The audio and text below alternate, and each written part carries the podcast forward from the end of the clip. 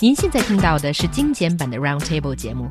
想收听并下载一小时完整节目，可以打开网站 c r i e z f m dot com，点击 Roundtable。Podcast 用户可以搜索圆桌会议。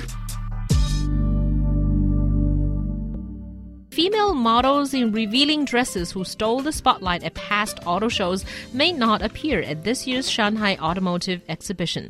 即将开幕的上海国际车展呢，主办方一月九日告知车企呢，主办方会考虑采取一些措施改善参观环境，不排除取消车用车模来推广呃汽车。本次车展主办方之一的中国国际贸易促进委员会的一名负责人说呢，我们希望参观者把注意力放在汽车而不是模特身上。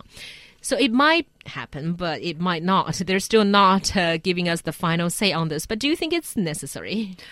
Um, I think it is a situation that needs to be dealt with, but how do you deal with it is uh, something that we need to discuss, I suppose. So, yes, uh, right now the organizing uh, committee is saying that everything is still up in the air. So, they are soliciting public opinion to try to improve the exhibition, and they haven't ruled out the possibility of banning auto showgirls all together. And I think if that's the case, then it might seem a little bit boring for the majority of us who are not there to see the cars, but to see other stuff. Well, I think, um, yeah, well, there there certainly is that. I, I think it's it's um, not an overstatement to say that uh, models at these these these auto shows, models at other events as well here in China, it's a little bit out of control. I think. Mm. Um, I mean, uh, on the one on the one hand, you know, not every single model is dressed, you know, like Gan Lulu or, or something like that. But but the point I'm trying to make here is that there is just so much attention on them every single year these the auto shows, the stories that are coming out of the auto shows are less about the cars. In fact, whenever there is an auto show, I don't think I ever hear about cars. It's mostly about how how this model did this, or you know, some some stupid person did that about the model, or you know, you know, so on and so on. But it has more to do with the girls there actually around the car rather than the cars themselves. Um, I don't know. Maybe the, maybe the Chinese auto industry is trying to hide the fact that they don't innovate at all, and so they, they they're hiding behind models. I don't know. But I think but I think bottom line, I mean, they they really are detracting. I think at least here in China from the the auto show experience. It, it, this should be a chance for people to go there to test out new cars, to see what see what ideas car companies are playing with, but also as a general public to get an idea of where the where the auto, auto industry is going. And we really don't get that anymore. Yeah, I think I agree with John uh, when you said that it is about the girls and not the cars anymore. And it's not just about the girls; it's about the girls that's wearing the lease and uh, and sometimes it can be very much of a distraction. And I think an auto show should be something quite professional and quite, uh, I would call it of, uh, it, it, at least it shouldn't be something that's so essentially circling around how much a woman is wearing. And I think that's essentially what it has turned out to be. And I think probably this is my own speculation that in the beginning, the car makers wanted the attention because, as we know, sex sells. Pretty girls, they, and wearing very little, probably reach the, uh, the, the, the top of the ranking of clicks on the internet. But now, after a few years, I think the attention has probably just sort of uh, di been diverted yeah. completely to the girls, well, and well, that's now when the automakers are not happy about it anymore. Well, I mean, who, uh, we don't we don't know if they're happy or not. I mean, bottom line, we have we, have, we really have no idea mm-hmm. uh, what what their opinion on on this is um, at all. Uh, I think that it's it is important to point out that having uh, beautiful women uh, modeling next to the car is standard for almost every single car show you go to anywhere around the world. I have no idea when it started, but as far as as far as I can, as, as long as I can remember, there's always been beautiful women hanging out uh, with cars, and so in that sense, it's not not it's not a Chinese thing. It's not a uniquely Chinese thing, but it's it's gone a lot further, I think, than we see in most other places. Yeah. There are exceptions, though. Some car shows don't have models. For example, the Geneva Auto Show, which is also mm. a very highbrow auto show, they say that they don't have any models. Yes, but in many other auto shows, there are models. And uh, somehow, I think this is probably in the view of men, cars and beautiful girls I don't know, create a beautiful picture combination together? I think it they certainly, does. certainly do attract the eye. Yeah, I think it does. But um, what kind of attr uh, attention do you want to attract? Right. I think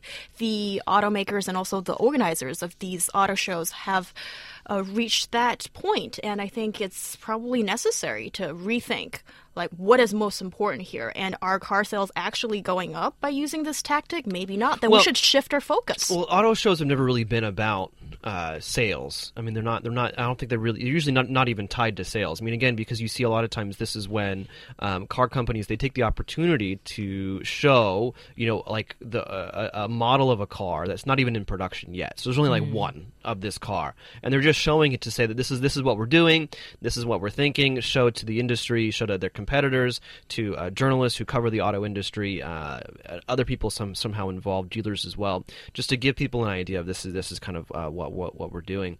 But I think um you know it's just it's just really funny because one of the one of the uh, the reasons that the organizing committee is giving is, is security. You know because of the stam- stampede in Shanghai, we might we might we might get rid of the models, but it's just like well wait wait a second, we're we're did, did models did models cause this Shang, this stampede in, in Shanghai? I don't I don't think they had anything to do with that. So I think there's there, there's a, there's a a logic problem I, I, I think with some of this though. I think by the look of it, the Shanghai organizers are trying to play the safe card to eliminate any possibility of too many people being uh, lured into a small space and just ruling out all of the risks. Also, So- this makes you look good. So, as organizers, we're taking every precaution we can.